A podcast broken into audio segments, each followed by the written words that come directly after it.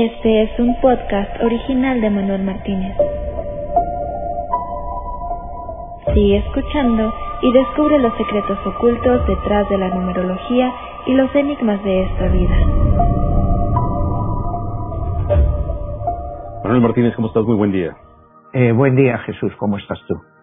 Muy bien, con un tema súper interesante, misterioso, que quizá venga a ser bastante controversial en referencia de lo que ha sido la tradición bíblica, la palabra de Dios, el Antiguo y el Nuevo Testamento. Hay algo que se llaman los evangelios apócrifos. ¿Qué son y de dónde vienen, Manuel?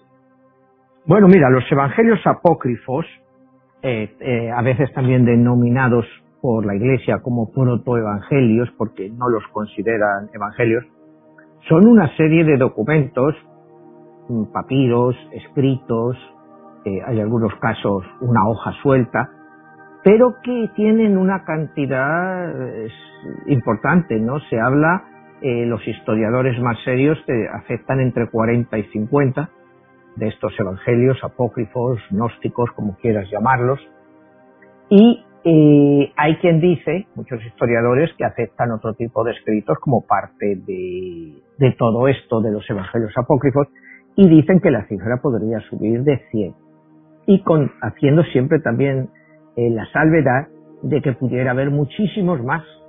Lo que pasa que no se han encontrado.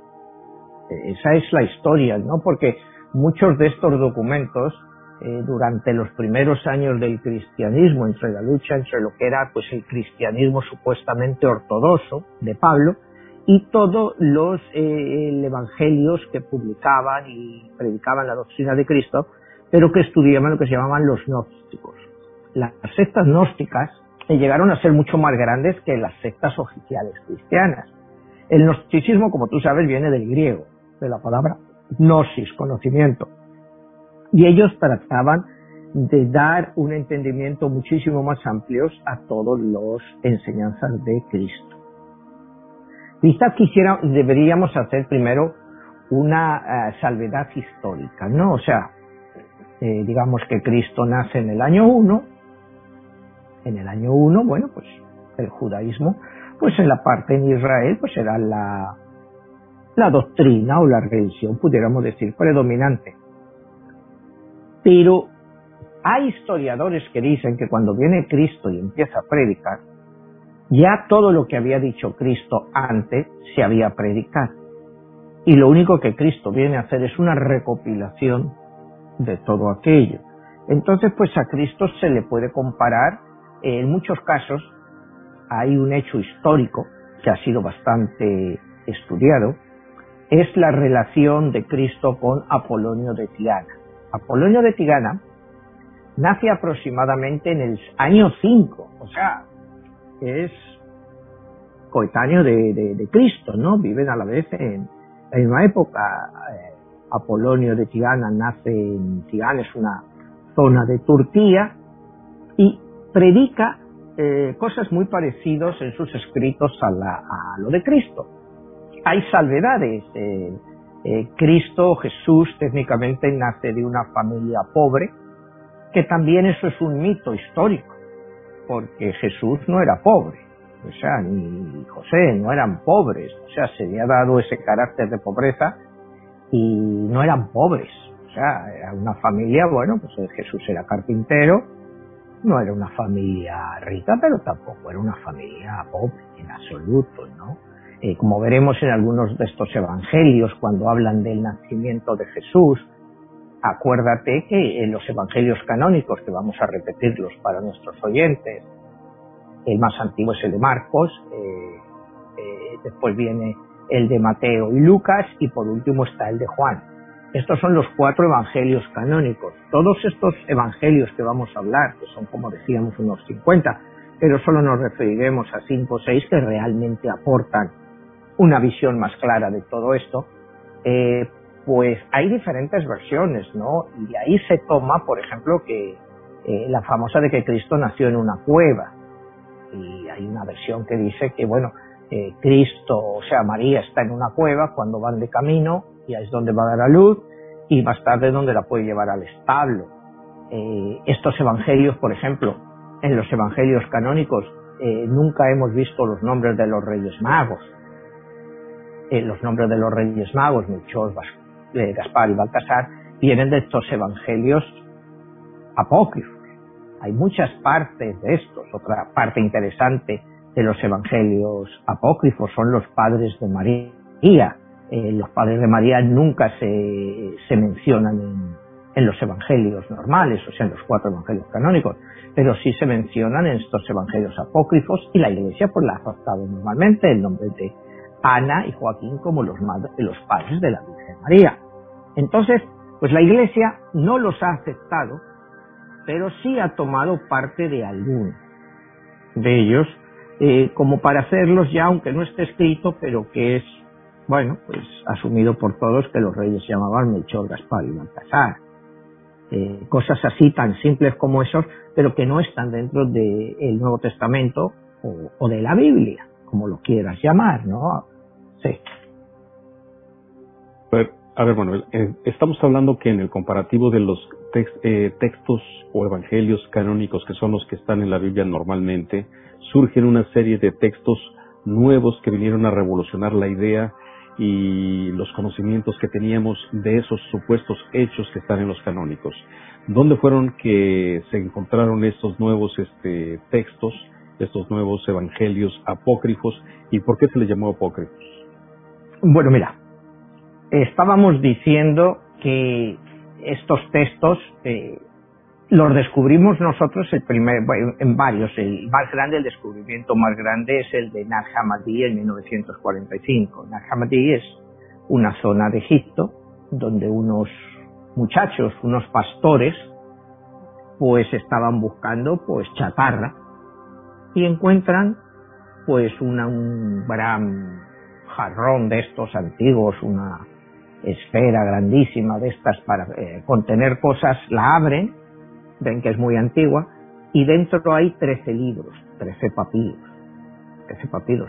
Los muchachos se dan cuenta, pues que esto pues puede tener un valor económico importante, porque ven son muy viejos y el ánfora en el que está metido pues es muy grande y también muy vieja, entonces pues, pues ellos se lo llevan para su casa. Entonces, pues eh, no tienen cómo calentar la comida y algunos de ellos pues deciden utilizar el, lo que hay dentro para quemar y hacer fuego. Entonces esos estaban perdidos. Llega la madre de los muchachos, no tiene tampoco cómo calentar el té y también utiliza algún que otro papiro para poder encender la lumbre. En fin, son cosas eh, que son históricas porque pasan, pero que nos han quitado eh, pues una parte importante de lo que es. Eh, los evangelios de este tipo, protoevangelios, pues se han ido descubriendo al cabo de los siglos, ¿no? el más antiguo que conocemos es el que se llamó el Evangelio de Pedro, que data de 1886 cuando se descubrió. Eh, se descubrió en la tumba de un monje que se había supuestamente enterrado alrededor del año 850, 860 de nuestra era, que se guardó un trozo de este evangelio. El evangelio no está completo. ¿Por qué estos evangelios se escondían? Porque, pues como sabemos, había una depuración dentro de la iglesia. Y todo lo que no eran considerados los evangelios canónicos, pues eran considerados heréticos. Entonces había que destruirlos. Porque acuérdate que si a alguien le encontraban con un evangelio herético después del 325, cuando Constantino decide que hacer de Roma, cristianismo religión oficial de Roma, pues estaban castigados. Entonces, eh, las primeras comunidades cristianas, cuando leían estos eh, evangelios, estos pseudoevangelios o protoevangelios, como se quieran llamar, para ellos eran reales porque los habían estado utilizando por decenas y decenas de años. Entonces, para ellos eran evangelios verdaderos y que reflejaban pues la auténtica dimensión de Jesús. Pero acuérdate que en esto, pues, eh, los evangelios, los, los canónicos, se supone que el primero que hablábamos, que era el de Marcos, es del año 75 de la era cristiana. Cristo ya llevaba dos generaciones muerto.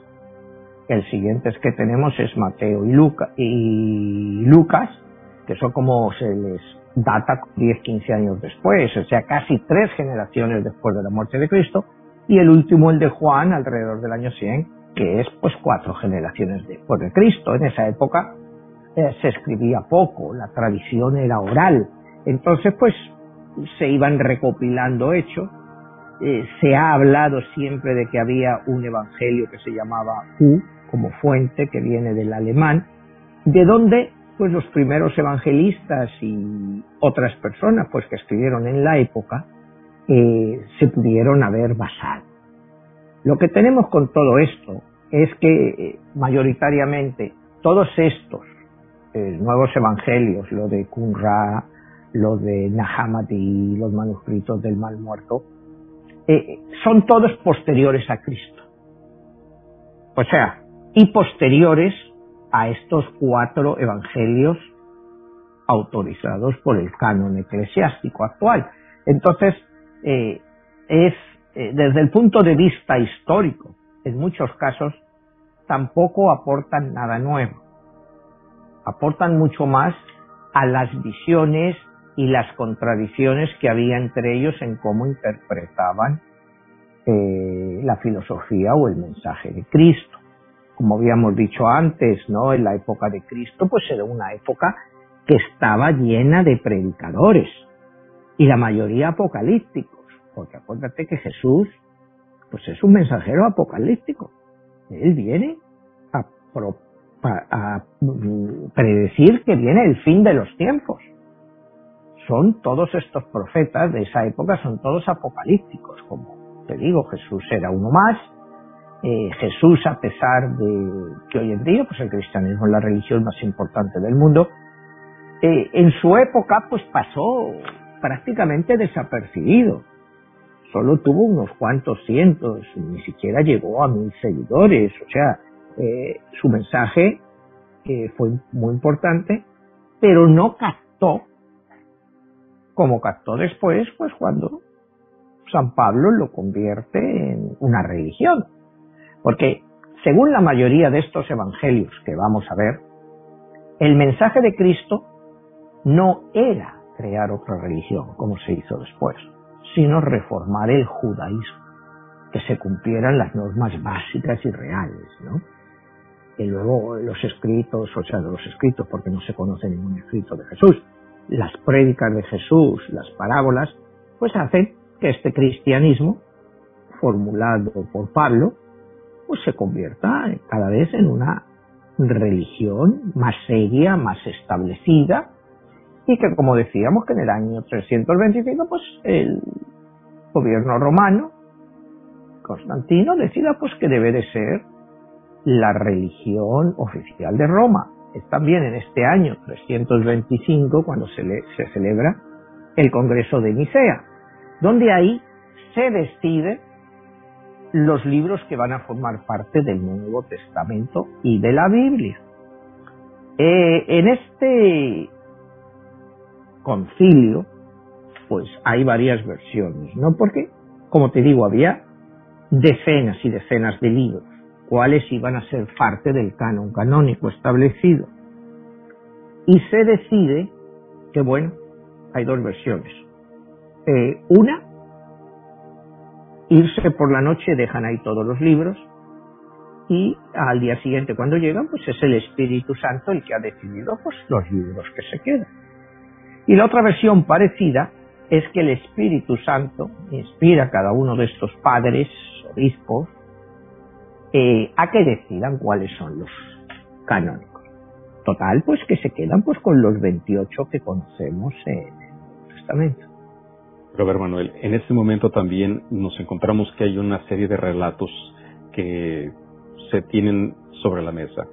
En este momento, ¿qué tantos de esos libros que no fueron considerados eh, también presentaban hechos reales que quedaron afuera o de los que quedaron adentro presentaron hechos que no eran tan reales y que quizá es ahí donde empiezan las contradicciones de los hechos y de todas las enseñanzas de Cristo? Bueno, la verdad Jesús es que eso no lo sabemos, porque no sabemos cuántos libros tenían estos padres de la iglesia en el año 325. todos son suposiciones. Al final del concilio, pues sale lo que es los 28 libros clásicos del Nuevo Testamento. Los que rechazaron, pues habría como 40 o 50 más y que no sabemos exactamente cuáles fueron. Porque acuérdate que a estos libros pues se les ponía un nombre. Por ejemplo, tiene los cuatro clásicos, Marcos. Bueno, Marcos, pues supuestamente eh, son nombres de, los apóstoles, pero ninguno de ellos los escribieron los apóstoles. Y prácticamente eh, está comprobado que ninguna persona de estos cuatro evangelistas conocieron a Cristo. Es más, el fundador del cristianismo, Pablo, tampoco conoció a Cristo. Tampoco conoció a Cristo, ¿no? O sea, acuérdate que era un perseguidor de los cristianos, lo va persiguiendo, ahí cae una luz que le ciega y que le pregunta ¿dónde vas? ¿Por qué vas contra mí? Entonces es cuando Pablo se convierte al cristianismo y decide eh, poner juntos pues todos los filosofía cristiana y hacerla una religión. Se dedica a viajar. Eh, muchos de estos eh, evangelios, algunos de ellos, también critican a Pablo, porque dicen que Pablo lo que trataba de hacer era una doctrina en la cual eh, los cristianos eh, pues se apoderaran de todo, todo el poder político y religioso que pudiera. Entonces esa es la razón por la cual eh, había tantas donaciones a lo que era entonces pues las iglesias primitivas con el miedo ese de que es más fácil que un camello entre por el ojo de una aguja que un rico entre del reino de los cielos se, se preocupa, o sea, se procura un poco también el meter miedo, el hecho de que la riqueza es mala. Cuando luego más adelante, ya iríamos a 1517, la reforma protestante empezada por Martín Lutero y profundizada mucho más por Juan Calvino, eh, este concepto ya de la pobreza que es buena, eh, empieza a quitarse. O sea, los protestantes, cuando los comparas con el cristianismo, en el, en el catolicismo tradicional, pues los pobres son los elegidos de Dios. Los protestantes se plantean más adelante, bueno, pues si son escogidos por Dios, porque son pobres? Eh, lo dan un enfoque totalmente diferente. Eh, Dios quiere que la gente viva bien, que lo haga lo mejor posible. Entonces, pues, los que mejor lo hacen económicamente eh, son escogidos por Dios, no los pobres. O sea, y te digo, es, esta es una visión que yo te doy del protestantismo con el cristianismo quizá un poco dura, pero es la que hace que el protestantismo eh, logre eh, consistentemente extender la existencia del sistema capitalista, cuando el sistema católico pues, lo que abogaba era por la pobreza, o sea, no se podía pedir prestado con intereses porque era usura, el protestantismo viene y te cambia todo eso. Oye, si tú tienes tu dinero y lo estás prestando para alguien, eh, tienes que tener algún beneficio. Pero bueno, ese no es el tema que estamos tratando hoy. Te estoy hablando un poco así. Hoy estamos tratando el tema de los evangelios apócrifos. ¿Qué luces nos aportan en toda nuestra visión del cristianismo original? Yo creo que eso es lo más importante de ellos. Entonces, vamos a empezar, como hemos dicho, en 1945 con Nahamadi. En Egipto los muchachitos estos que queman algunos, eh, los otros se los venden anticuarios por un buen dinero y entonces pues hay anticuarios que se dan cuenta del gran valor histórico de todos estos documentos. Eh, no se ve ahí el papiro más importante o el evangelio más importante que se encuentra es el evangelio de Tomás.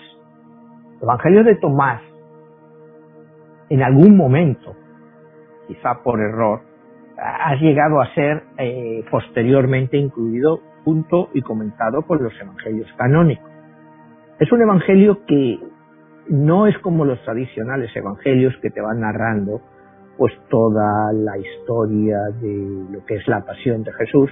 Este evangelio se remita a decir 114 frases o dichos que Jesús dijo. Y el Evangelio siempre empieza igual. La primera frase dice, Jesús dijo, bienaventurados los pobres. Eh, Jesús dijo, así hasta 114 dichos. No se contradice prácticamente en nada con el catolicismo o cristianismo oficial. O sea, es por lo que te digo. No se sabe la antigüedad, se, pues, se, se, se, dice incluso que pudiera estar alrededor del año 100, como el Evangelio de Juan. Fue un evangelio que, bueno, fue muy importante su descubrimiento, pero realmente no te aporta nada nuevo a la visión del cristianismo porque es una repetición de, de, lo dicho ya anteriormente por Jesús. Eh, el segundo evangelio, eh, hay otro Tomás, que se llama Tomás el Israelita. Este evangelio se supone que está entre el año 130 y 280 de nuestra era. Acuérdate, primero para hacer un inciso, que estos papeles, la mayoría, estaban escritos en copto. Copto es una desviación de la antigua lengua egipcia. Entonces estaban escritos en copto. Y a nosotros, técnicamente, eh, pues todo lo que tenemos de los evangelios primitivos, pues solo lo tenemos del latín. Y se supone que los evangelios vienen del griego. Los cuatro grandes evangelios vienen del griego, o sea, lo que es Marcos, Lucas, Juan y Mateo, los evangelios estaban escritos en griego porque, como hemos comentado aquí muchas veces, era la lengua de los eruditos, la lengua de comunicación del Imperio Romano, igual que ahora utilizamos el inglés. En los primeros cuatro o cinco siglos pues, se utilizaba el griego como lengua de comunicación. Para los romanos el latín pues era la lengua vulgar, la lengua del pueblo con la que se comunicaban, pero la lengua de la gente culta era el griego. Entonces, pues la, diferencia que tenemos con los evangelios clásicos, con estos, es que estos la mayoría están escritos en copto, se habla de que algunos estaban escritos en arameo, pero son solo referencias. Entonces, partiendo de este hecho, vamos a ver el Evangelio de Tomás el Israelí. Eh, como tú puedes apreciar por los Evangelios, de la infancia de Cristo prácticamente no tenemos nada. Solo una breve mención de Juan a los 12 años cuando Jesús se pierde, cuando va al templo en Jerusalén y está perdido por tres días. Los otros tres evangelistas no mencionan nada de la infancia de Cristo. Eh, Tomás el israelí, como te digo, él escribe un evangelio sobre la vida de Cristo y que en las comunidades de la época era aceptado eh, más adelante se consideró casi pues como un cuento de fábulas y te cuenta un poco lo que es la infancia de Jesús, los milagros que ya hacía Jesús, uno de los milagros, porque eh, le pone a Jesús como un niño realmente divertido, pero que a veces puede hacer pues tremendas trastadas, como cualquier niño. En una de ellas, mm, Jesús, con ocho o nueve años, pues se va al río, ahí en el río, se para el agua, toca el agua y el agua se convierte limpia, entonces con lo que hay en las orillas empieza a hacer palomitas, pajaritos, hace como 12 pajaritos de barro. Eh, viene un ciudadano judío y se espanta porque cree que Jesús está trabajando, es el sabbat, es el sábado, y no podría estar trabajando. Va y se lo comunica a José, oye, tu hijo Jesús está trabajando cuando hoy no se puede trabajar. Entonces llega José y le dice, oye Jesús, ¿qué estás haciendo? Hoy no puedes estar con estos, haciendo estas cosas y eso. ¿Qué estás haciendo a esos pajaritos? Jesús dice, bueno, pues dejarlos libres. Y hace Jesús así y los doce pajaritos de barro empiezan a volar. O sea, eso se ve una especie de volver a la creación, o al que se supone en el Antiguo Testamento, que Dios crea a Adán del barro, Jesús crea estos doce pajaritos del barro y los pajaritos vuelan. ¿Cuál es la validez de eso? Bueno, pues puramente pues se supone que es una especie de cuento para niños que este Tomás el israelita pues quería hacer para mitificar la infancia de Jesús, otras cosas pues un muchacho que está a su lado y se cae y se mata, vienen ahí varios vecinos y dicen que Jesús le ha empujado. Jesús dice, no, yo no. Y le dice, bueno, levántate. Dice, ¿te he empujado yo? El muchacho se levanta y dice, no, no, si yo estoy bien. Eh, son detalles así, ¿no? De la infancia, de la vida de Jesús, que resultan curiosos, pero demasiado ingenuos. Yo, si te acuerdas en mi libro 22, pues cuando voy a la vida de Jesús menciono algunos de estos datos. Entonces, bueno, pues este es un, un evangelio apócrifo, podríamos decir menor, pues porque se considera demasiado fantasioso, aunque vete a saber, y sobre todo por la fecha en que está datado. Es decir, que este Tomás el Israelita haya estado con Jesús para presenciar eso, pero acuérdate que Jesús pues ya era un personaje de leyenda y se van contando pues muchas historias, ¿no? Nos pasamos al Evangelio de Santiago. El Evangelio de Santiago es el que elabora, y fíjate, no está en los cánones, eh, toda la teoría acerca de la virginidad de María. Eh, sus padres, como te decía, Ana y Joaquín, pues no pueden tener hijos. Entonces es una familia bastante pudiente, pero que no puedes tener hijos. En el Israel de la época, una familia que no podía tener hijos, se les consideraba que pues, estaban malditos por Dios, ¿no? Que Dios no quería darles descendencia. Entonces este Joaquín pues daba donaciones muy grandes al templo y lo que sobraba se lo daba también al templo, pero en nombre de las otras personas que no podían hacer donaciones. Eh, finalmente, pues María ve un ángel y sabe que se va a quedar embarazada. O sea, perdona, Ana ve un ángel y sabe que se... Y de ese ángel nace María, que va a ser pues la madre de Jesús y que va a ser pues porque eh, Dios escoge a María, pues porque era la más pura de todas las vírgenes que había en esa época en Israel. Pero ahí ya empieza un poco la leyenda que ya María es concebida por intervención divina antes de ser la madre de Cristo. ¿Cuál es la pero la Iglesia Católica pues sí se ha basado en estos eh, protoevangelios como los llaman, evangelios apócrifos, porque sí tenían ellos la Iglesia Católica, pues estoy seguro pues, que ellos tenían muchos de estos en su librería, en su biblioteca secreta, pues que se han ido conservando al cabo de los años, pero a nosotros, como te digo, no nos llegaron hasta que se descubrieron pues esto, los, los papiros de Nag Hammadi y los manuscritos del Mar Muerto, pero como te digo, ha habido antes otros encuentros como el de Pedro. Entonces, ese es el Evangelio de Santiago. Ahora vamos a entrar a uno de los evangelios más controversiales, que es recientemente nuevo, las traducciones, que se ha utilizado mucho para películas, que es el Evangelio de María Magdalena, que hay una parte que dicen que es totalmente apócrifa, que no viene ningún autor, y otra parte que dicen se le atribuye a un tal Felipe, que, que como te digo, todos estos nombres, ninguno son de los apóstoles, lo que pasa es que se les daban nombres de apóstoles.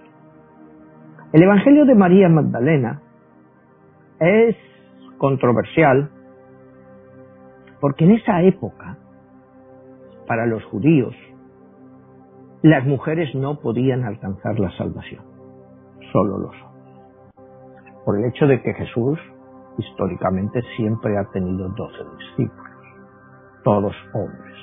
Las mujeres tienen una participación menor en todo el Evangelio, salvo María, y en este caso María Magdalena. María Magdalena, eh, según este Evangelio, pues el Evangelio está en partes bastante destruido. Mucho ha sido reconstrucción de historiadores, pero en muchos casos pues se duda de la veracidad de muchas de las conclusiones. Pero lo que nos da a entender es que sí, que Jesús tiene una predilección especial eh, por María Magdalena, eh, las películas nos dan a entender que quizá Jesús pudo tener una relación con ella, eh, pero el Evangelio en sí tampoco prueba nada. Lo único que prueba es que sí, que Jesús la aceptaba como un igual entre sus discípulos y la apreciaba muchísimo. Entonces esto hace que se gane la enemistad sobre todo de Pedro. porque Pedro decía, ¿cómo puedes pretender que una mujer entre, una mujer entre en el reino de los cielos eh, cuando es un ser impuro? Y entonces eh, te voy a leer exactamente la respuesta del, del Evangelio de María Magdalena de lo que Jesús le dice a Pedro. Dice Pedro, siempre tienes la cólera a tu lado y ahora mismo discutes con la mujer enfrentándote con ella. Si el Salvador la ha juzgado digna, ¿quién eres tú para despreciarla? De todas maneras, Él, al verla, la ha amado sin duda. Avergoncémonos más bien y revestidos del hombre perfecto, cumplamos aquello que nos fue mandado. Prediquemos el Evangelio sin restringir ni legislar, sino como dijo el Salvador. Terminado el, el discurso, con estas palabras se marchó y se pudo, se puso a predicar el Evangelio según María. Cuidado, estás diciendo que Pedro, después de escuchar estas palabras de Jesús, se puso a predicar el Evangelio según María.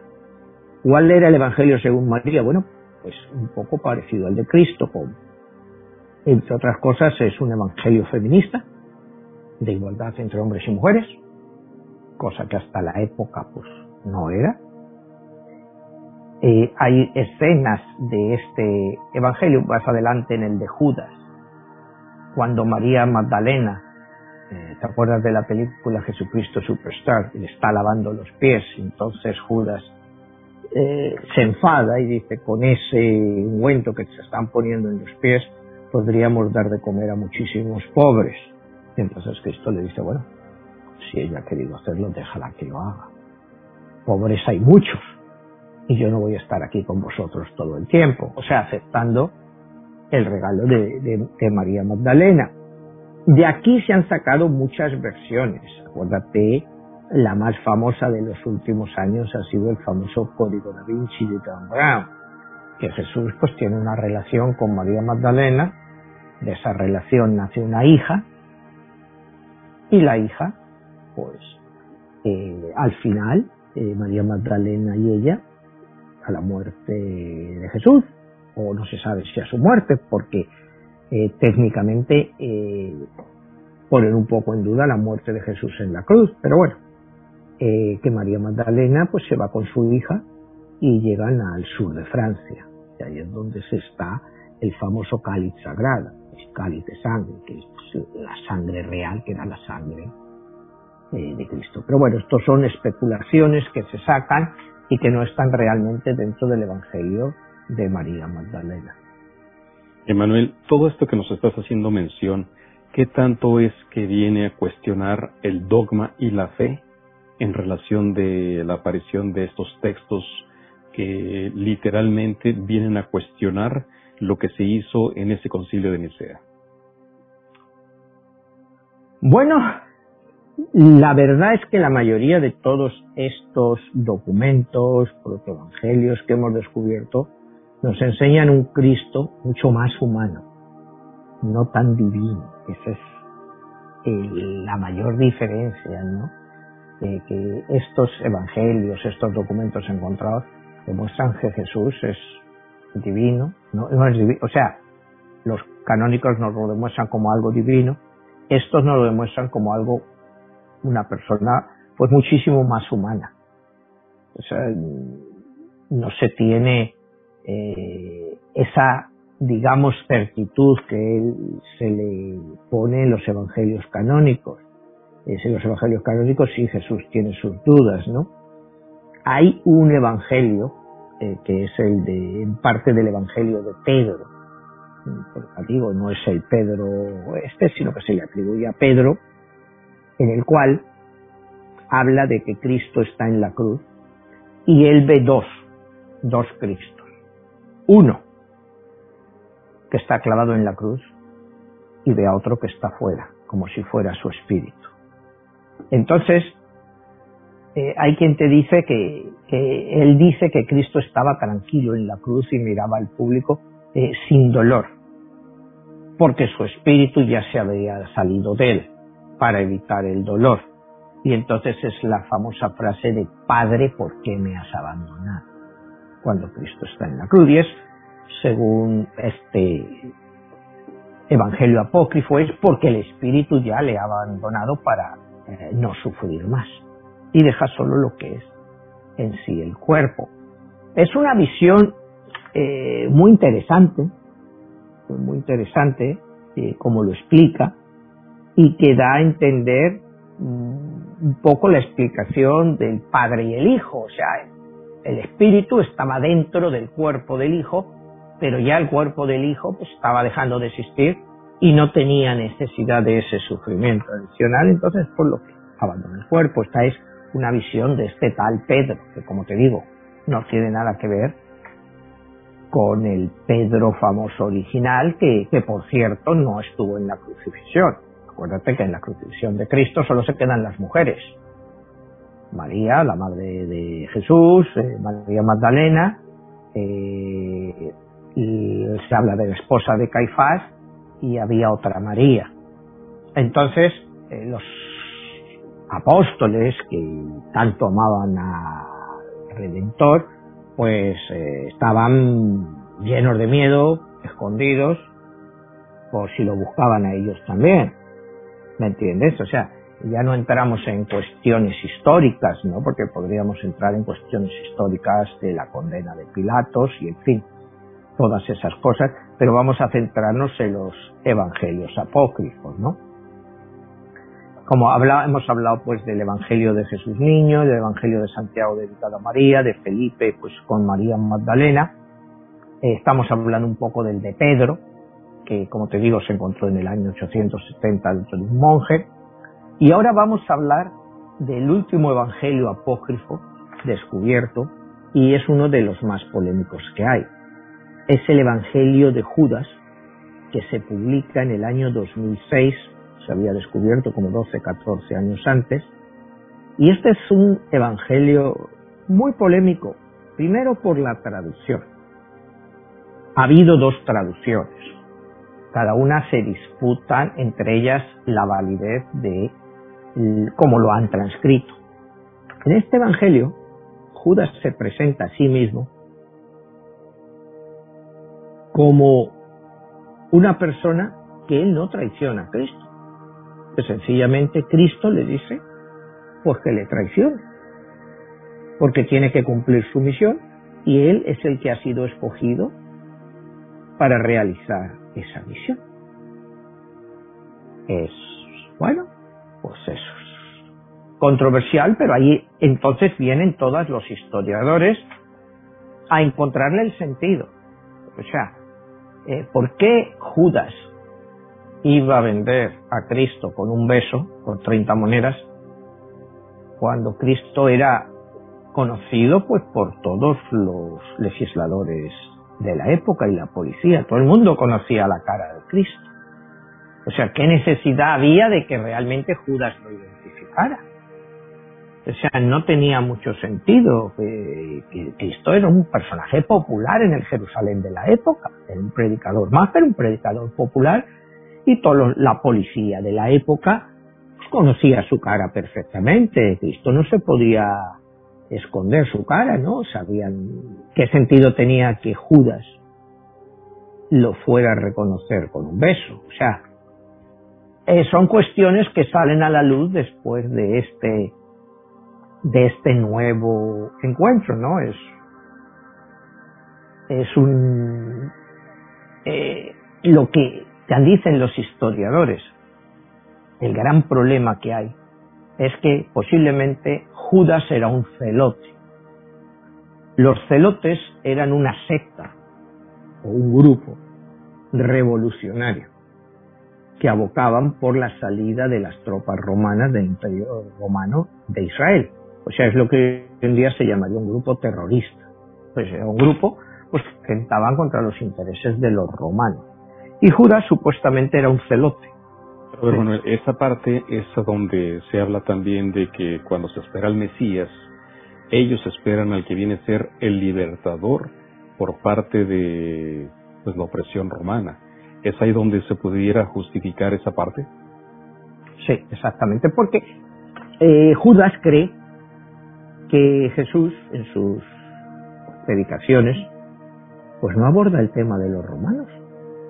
O sea, porque Jesús, en ningún caso, sí, él es, no es una persona política, en absoluto. Y Judas se une supuestamente como apóstol porque ve en Cristo la fuerza suficiente para que el pueblo de Israel se levante contra la opresión romana. Cuando Jesús no se preocupa por la liberación de Roma, porque le da igual para él, el hombre es esclavo de sí mismo, el hombre tiene que preocuparse por su alma. Eh, Judas lo ve como muy débil y no el líder esperado para llevar a cabo esa, ese levantamiento. Entonces, también se habla que esa es una de las razones por las que le traiciona. Le traiciona, pues como la historia te dice, por 30 monedas de plata, que tampoco, como la otra vez, era una cantidad excesiva.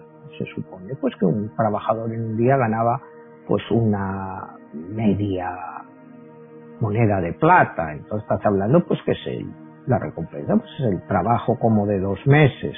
No es que fuera una recompensa eh, sustancial, está bien, pero tampoco era un motivo real para dejar a Cristo, ¿no? Por un par de meses de salario. Más que nada era eso, que no le veía ya la persona que él había creído que iba a ser capaz de levantar a todo un pueblo contra los romanos, pues no, él se concentraba pues en cosas espirituales, en, en el bienestar, en hacer el bien, no en levantar la espada contra nadie.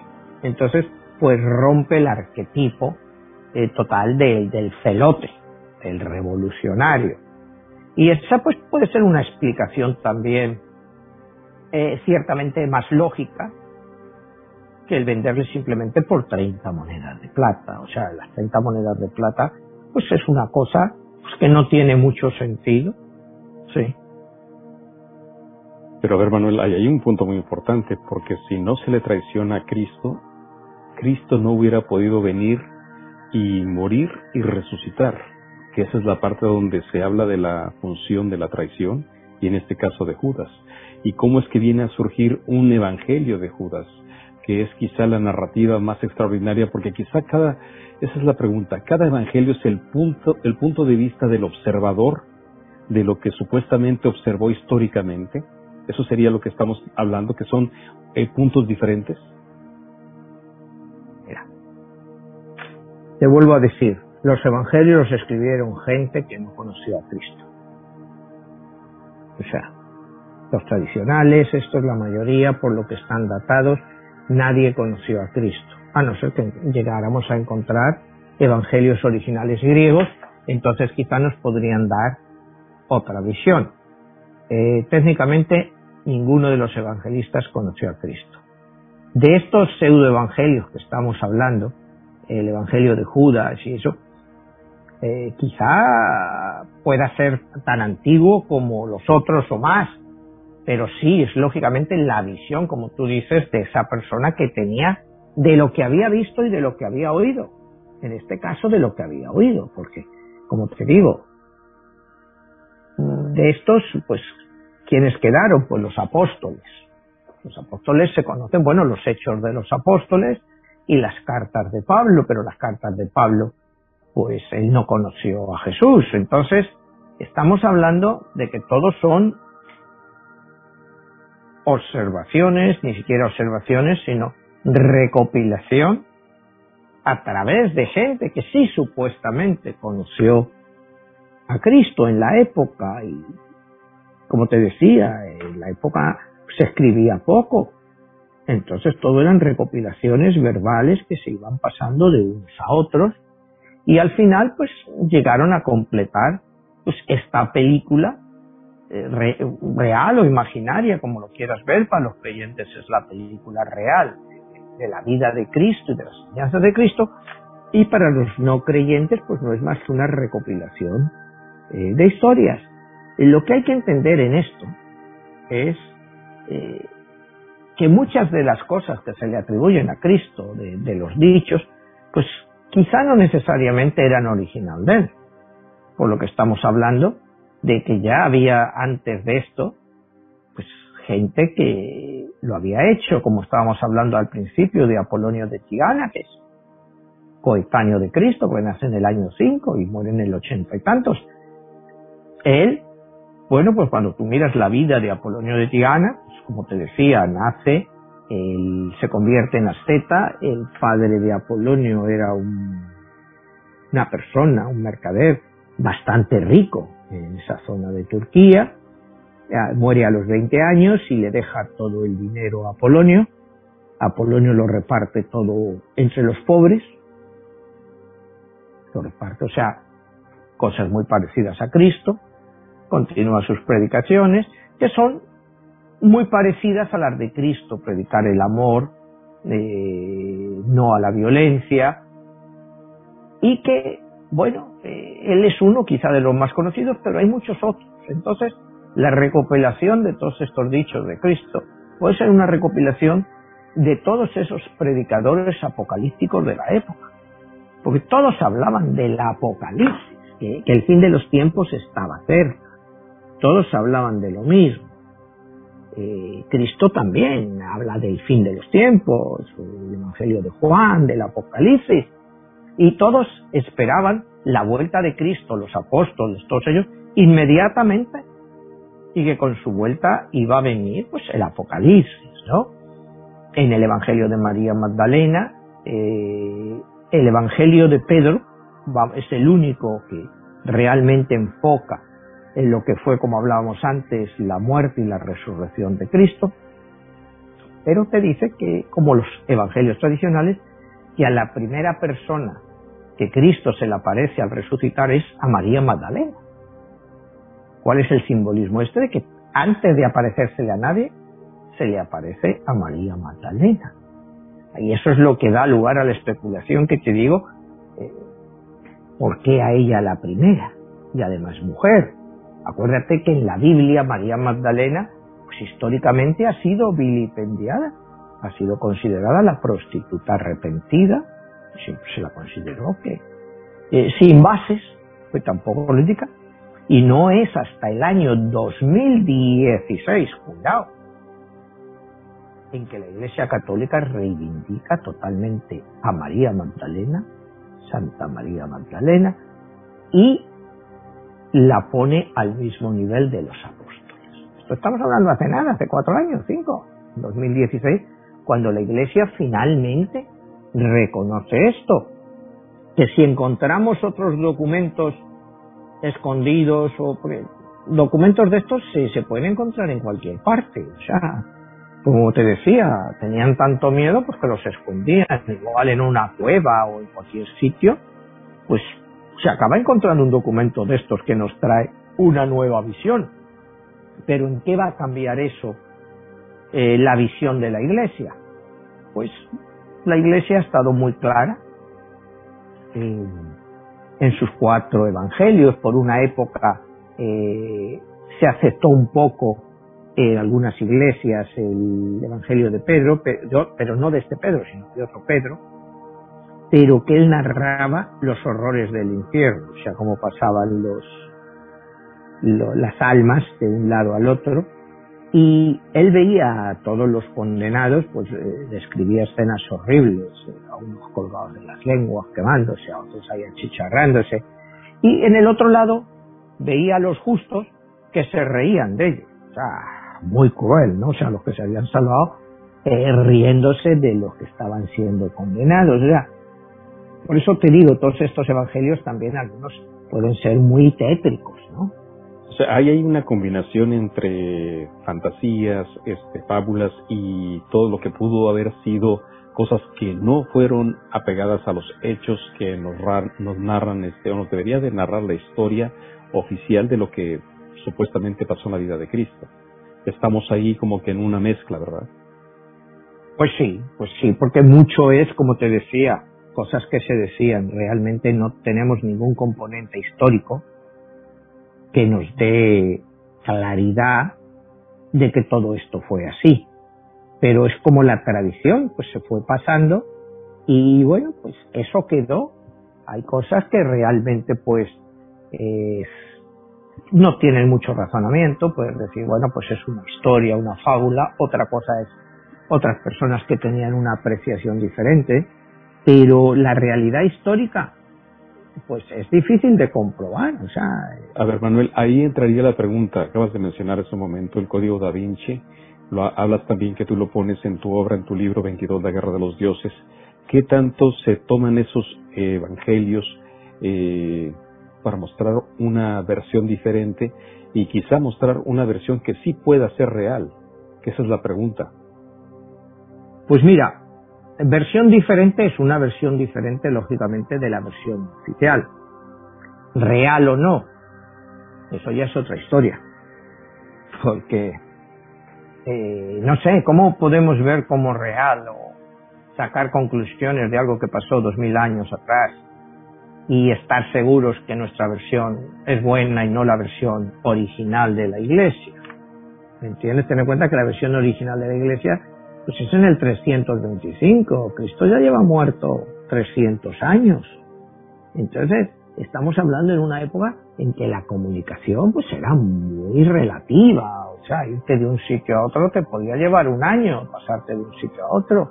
Entonces, como te llegaba la comunicación y como te llegaba en diferentes lenguas, pues todo iba cambiando, ¿no? O sea, lo que se atribuye de Cristo, todo esto del nacimiento de una virgen, pues es algo muy común en la historia. Buda nace de una virgen, eh, Krishna nace de una virgen, eh, Mani nace también de una virgen, o sea, todos ellos nacen de vírgenes, ¿no? Entonces, bueno, pues en el Evangelio este que te decía de, Santiago, dedicado a María, pues van unas mujeres eh, justo después de tener María Jesús, para comprobar si sigue siendo virgen. Y, y, comprueban que María sigue siendo virgen. Es eso está escrito en ese Evangelio. Bueno, pues la virginidad de María pues eh, ha estado, eh, ha sido una parte fundamental en la Iglesia Católica, pero que no es oficial como hasta 1870, cuando el dogma de la Inmaculada Concepción se impone. Entonces siempre ha sido un tema, un tema de discusión entre católicos y protestantes. Los católicos no creen en la virginidad de María. En el, en el Evangelio tradicional no se habla de la vida anterior de José. Y sin embargo, pues todos los evangelios estos apócrifos, incluso algunos de los canónicos, mencionan que Jesús tenía hermanos. Pero bueno, los evangelios apócrifos te lo explican. José era viudo y tenía varios hijos del primer matrimonio. Y es por lo que algún párrafo te menciona Jesús está con sus hermanos, pero sí, eran hermanastros, pero hermanos realmente de él. En el Evangelio que te digo de Tomás en Israel hay una escena también cuando Jesús es niño que su padre José les manda a él y a Santiago, a, su hermano Santiago a por leña, y a Santiago le, le, pica una serpiente y entonces Jesús le cura la picadura serpiente que era mortal. En fin, hay tantos detalles que aquí podríamos contar eh, que sería interminable, hablando de 40 o 50 libros, ¿no? Yo te estoy tratando de resumir un poco lo que son, eh, lo que yo creo que es más interesante, ¿no? Porque me preguntabas cuántos evangelios hay. Mira, Evangelio de Tomás, Evangelio de Marción, Evangelio de María Magdalena, Evangelio de Judas, Evangelio apócrifo de Juan, Evangelio de Valentín, Evangelio griego de los egipcios, protoevangelio de Santiago, o sea, así hasta llegar a 50. Entonces, ¿qué sacamos de todos ellos? Pues, un poco, no sé si me he dejado algo en el tintero, pero yo creo que te he sacado las referencias más interesantes en relación a la vida de Jesús tal y como la entendemos y, las que pudieran ser más plausibles, ¿no? Sobre todo todo el hecho este de María Magdalena, su relación con Jesús, eh, porque ya estábamos hablando de novelas de Código da Vinci, pero para mí una de las mejores novelas que hay es de este genio de la literatura, que es premio Nobel, que es José Saramago. José Saramago escribió el Evangelio según Jesucristo, es un libro pues, cuando sale originariamente, pues es prohibido en muchísimos países porque da una visión muchísimo más humana de Cristo, basado mucho en los evangelios apócrifos. ¿Por qué se le prohibiría? O sea, en, en este punto mucho se habla de que la Biblia es palabra de Dios por revelación, pero aquí estamos hablando como la crónica de hechos, que es la narración del ser humano y distorsionada por diferentes seres humanos. En este caso también, este, ¿por qué lo, lo pones tú en tu novela? ¿Por qué utilizas eso en uno de tus capítulos?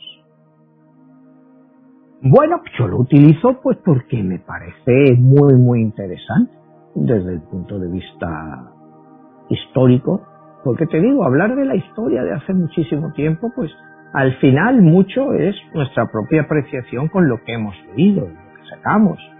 El libro este, como te digo, de José Saramago, que para mí, bueno, te digo, es el escritor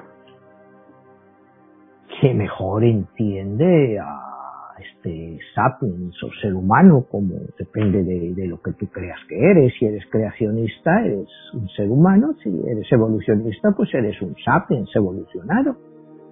José Saramago, eh, me gustaría que tuviéramos un programa sobre él para que la gente pudiera entender la profundidad de este pensador. Y también podríamos entrar quizá en el libro este de el Evangelio según Jesucristo, ¿no? En que le pone a Cristo pues como un personaje mucho más humano. Sí, tiene relaciones con María Magdalena en este libro, en fin, pero ya son visiones que no se adaptan a lo que nosotros conocemos, ¿no? Porque incluso no sabemos eh, si todo estos evangelios, como te digo, por eh, las épocas en que están escritas, pues son totalmente una ficción una ficción como hoy lo que diríamos una novela histórica basada en hechos reales, hoy en día pues puedes hacer una novela histórica con más o menos esto y, bueno, pues te queda eso, que en el fondo no hay forma de comprobarlo, a no ser que compruebes hechos claros, sobre todo con los romanos, fechas de muerte, quién era el emperador, porque los romanos lo tenían todo. Acuérdate que de Jesús, eh, Josifa, que es el gran historiador romano, pero está hablando después de 80, 90 años después de la muerte de Cristo, habla muy poco de Jesús. Sin embargo, tú oyes aquí pues gente que te dice, no, porque Josifas lo justifica todo. Yo lo que leo es que Josifas tampoco publicó nada, o sea, de, sobre todo esto que pasó, que todo esto nos ha llegado, pues eso a través del boca a boca y poco a poco pues eh, se ha ido transcribiendo hasta que se fundaron las primeras comunidades cristianas, como te digo, en cual las gnósticas, las que buscaban el conocimiento, eran mucho más fuertes que al final la que quedó de la escuela tradicional paulista. Y, bueno, nuestra visión de Cristo, pues para mucha gente que nos esté escuchando, se basa en la fe. La fe es la base del cristianismo, es la fe entonces, pues la fe, o sea, detalles de este tipo, pues a mucha gente pues le parece que son detalles sin importancia, ¿no? Manuel, ya este, perfilándonos al final del programa, eh, ¿qué tanto pudieran ser todos estos evangelios apócrifos la visión, eh, en este caso de los esenios, que pudieran haber tenido una influencia eh, totalmente diferente en lo que realmente es eh, la fe cristiana. O sea, lo que nosotros entendemos por la parte gnóstica, que es una parte, una palabra griega que significa conocimiento, pero qué tanto eso nos da una visión totalmente diferente del Cristo que conocemos. Bueno, como tú sabes, los esenios era una de las sectas judías, igual que los filisteos. Los esenios eran una secta muy especial porque ellos buscaban el conocimiento pero no aceptaban la reproducción. Es decir, ellos no aceptaban el matrimonio, no aceptaban la reproducción. Entonces, yo lo que siempre me he preguntado, entonces, ¿cómo continuaron esa secta por tantísimo tiempo si no se reproducían? Me imagino que aceptaban nuevos miembros que entraran, pero no se permitía la reproducción. Hay también teorías que te dicen que Cristo era de la secta de los esenios pero para mí una contradicción con la sexta de los esenios con Cristo es que los esenios pues te hablaban abiertamente de la reencarnación. que luego lo toman más adelante los cabalistas. Eh, los esenios pues, era una gente, como te digo, muy estudiosa, muy eh, simple, en el sentido de vivir la vida simplemente, sin, sin grandes riquezas, sino simplemente con lo que necesitara.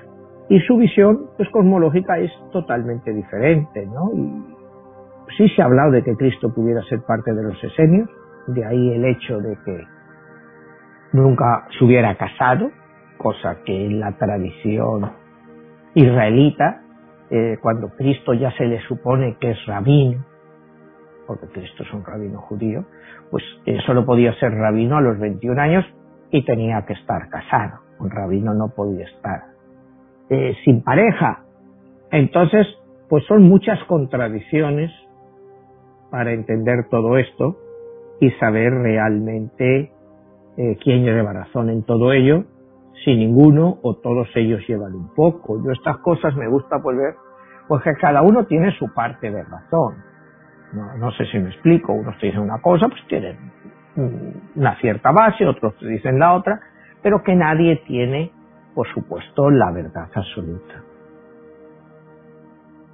Eh, Manuel, si tú pudieras sintetizar cuál es el aporte que tienen estos textos eh, estamos hablando también de los este, evangelios apócrifos del Nuevo Testamento, pero también existen del Antiguo Testamento los rollos del Qumran. ¿Cuál sería ese aporte en esta nueva visión histórica de lo que es la fe? Bueno, eh, pues mira, la visión histórica de lo que es la fe, pues es lo que la gente realmente aprende en las iglesias. Te hablo tanto del cristianismo, tanto sea catolicismo como protestantismo, o me hablabas del Antiguo Testamento, eh, de la Biblia judía. Al final es lo que a ti te han enseñado de niño. La fe la, la aprendes desde niño, por lo que, bueno, para mí la fe es algo con lo que, contra lo que yo nunca iría, porque la fe, como decía Mahoma, mueve montañas, ¿no? Entonces, eh, tratar de sacarle a alguien de su fe, pues me parece indignante, ¿no?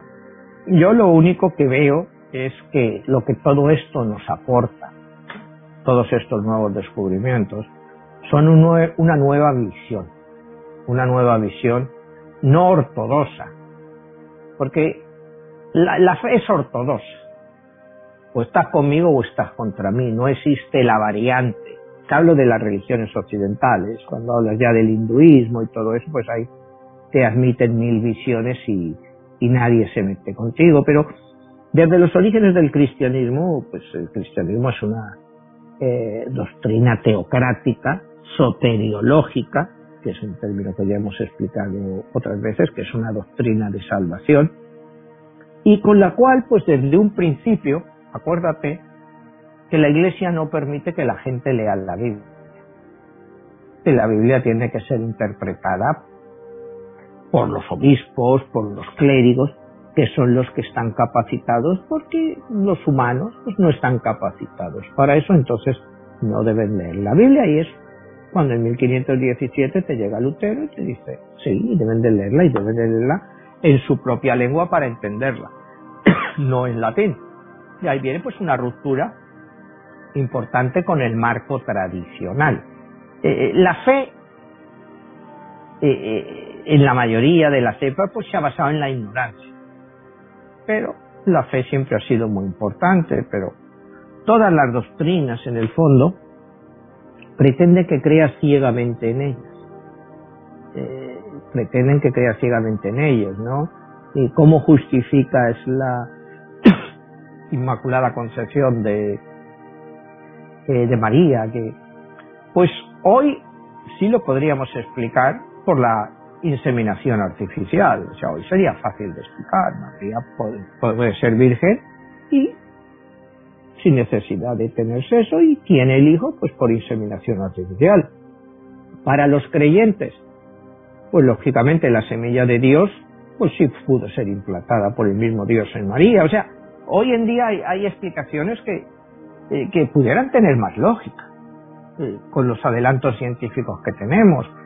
Eh, en la época del siglo I, pues todo eso era una fe, pues una fe pues, basada en, en la ignorancia, que no queda otra, ¿no? Pero es fe. Al fin y al cabo, ¿cómo tú puedes definir la fe?